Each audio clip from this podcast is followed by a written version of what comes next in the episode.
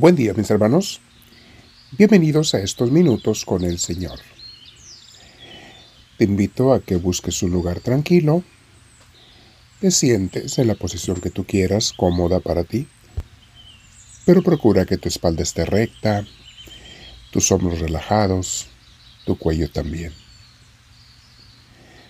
Necesitamos de Dios y por eso venimos de su presencia y vamos a dejar que Dios nos inspire, mis hermanos. Comenzamos respirando profundamente, pero muy despacio. Hazlo varias veces. Inhalamos, detenemos el aire un par de segundos y luego exhalamos.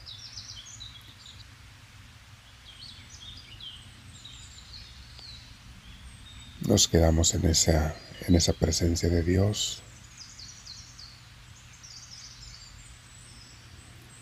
Invocamos al Espíritu Santo conforme respiramos profundamente.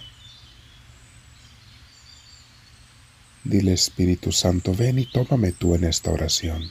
Hazla tú, Señor. Tú guía cada una de mis palabras en la mente, cada uno de mis sentimientos, cada una de mis intenciones. Guíame tú, Señor, te lo pido. Lléname de ti, Señor Santísimo bendito seas. Me quedo contigo Espíritu Santo y te pido que tú me lleves en la oración. Hoy vamos a meditar, mis hermanos, sobre el valor. Y el título se llama Dame tu valor cuando me siento débil, Señor. Es normal, mis hermanos, somos humanos. No todo mundo es 100% valiente todo el tiempo de la vida. Somos imperfectos, somos débiles y a veces nos toca reconocerlo y por eso necesitamos de la fuerza, el valor de Dios para que nos lo dé. Hay veces que nos sentimos sin ánimo de luchar, mis hermanos, de caminar y a veces andamos hasta con miedos a diferentes cosas.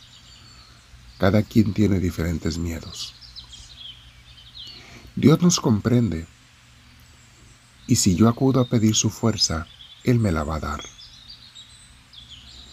Hoy, mi Dios, te pido que cuando me sienta débil o con miedo, vengas en mi ayuda, fortalezcas mi fe y me hagas entender que no debo temer, que debo confiar en ti, dejarme llevar por ti, Señor.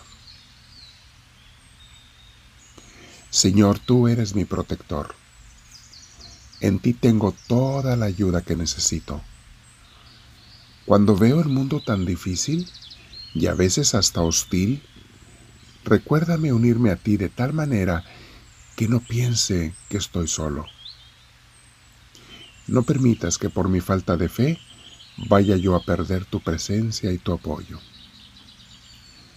Muéstrame tu camino y tus planes, que yo los quiero seguir. Doblega mi orgullo, Señor, mi ego y mi independencia de ti. Hazme comprender que sin ti no puedo nada y que contigo lo puedo todo. Confío en ti, mi Señor. Lucharé a tu lado, porque tú serás mi fortaleza y mi escudo. Amén. Vamos a meditar en las palabras que Dios le dio a Josué, aquel caudillo cuando tenía que ir a la guerra para conquistar la tierra prometida. Le dice Dios a Josué en Josué 1.9, Ya te lo he ordenado, sé fuerte y valiente, no tengas miedo ni te desanimes, porque el Señor tu Dios te acompañará donde quiera que vayas. Si tú eres un hijo o una hija de Dios que se ha entregado a Él, mi hermana, mi hermano, estas palabras son para ti. Es una orden de Dios, sé fuerte y valiente. No te desanimes ni tengas miedo, porque Dios te va a acompañar a donde quiera que vayas. Y con Dios, ¿quién te puede vencer? El Salmo 23.4 dice así. Es el salmo donde reconocemos a Dios como nuestro pastor. Y el versículo 4 dice, Aun si voy por valles tenebrosos, no temo peligro alguno, porque tú estás a mi lado. Tu vara de pastor me reconforta.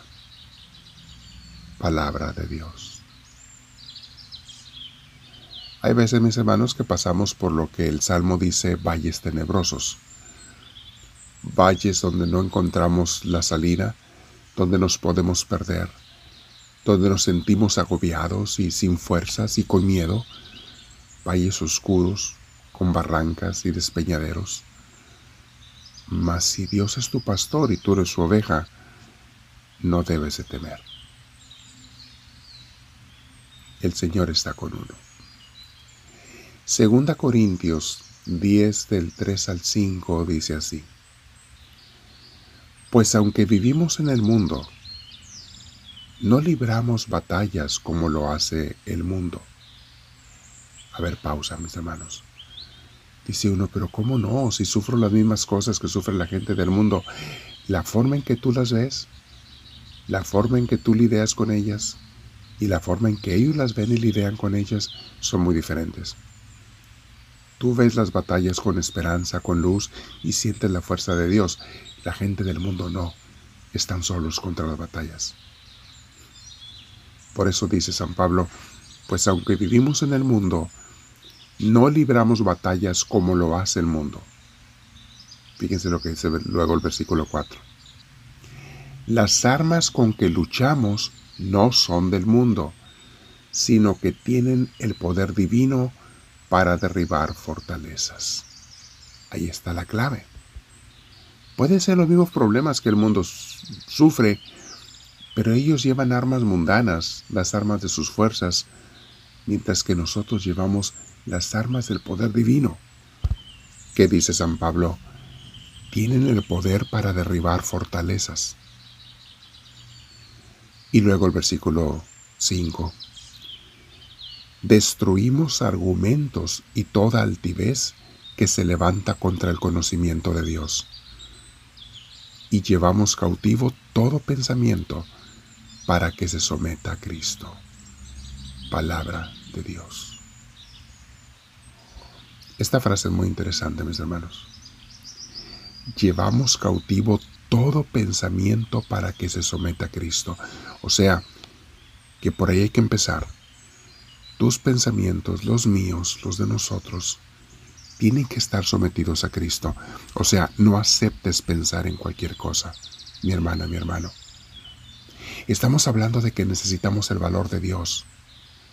Pero ¿cómo me va a llenar Dios de su valor si yo acepto pensamientos que van contrarios al Espíritu y a la obra de Dios y a la voluntad de Dios?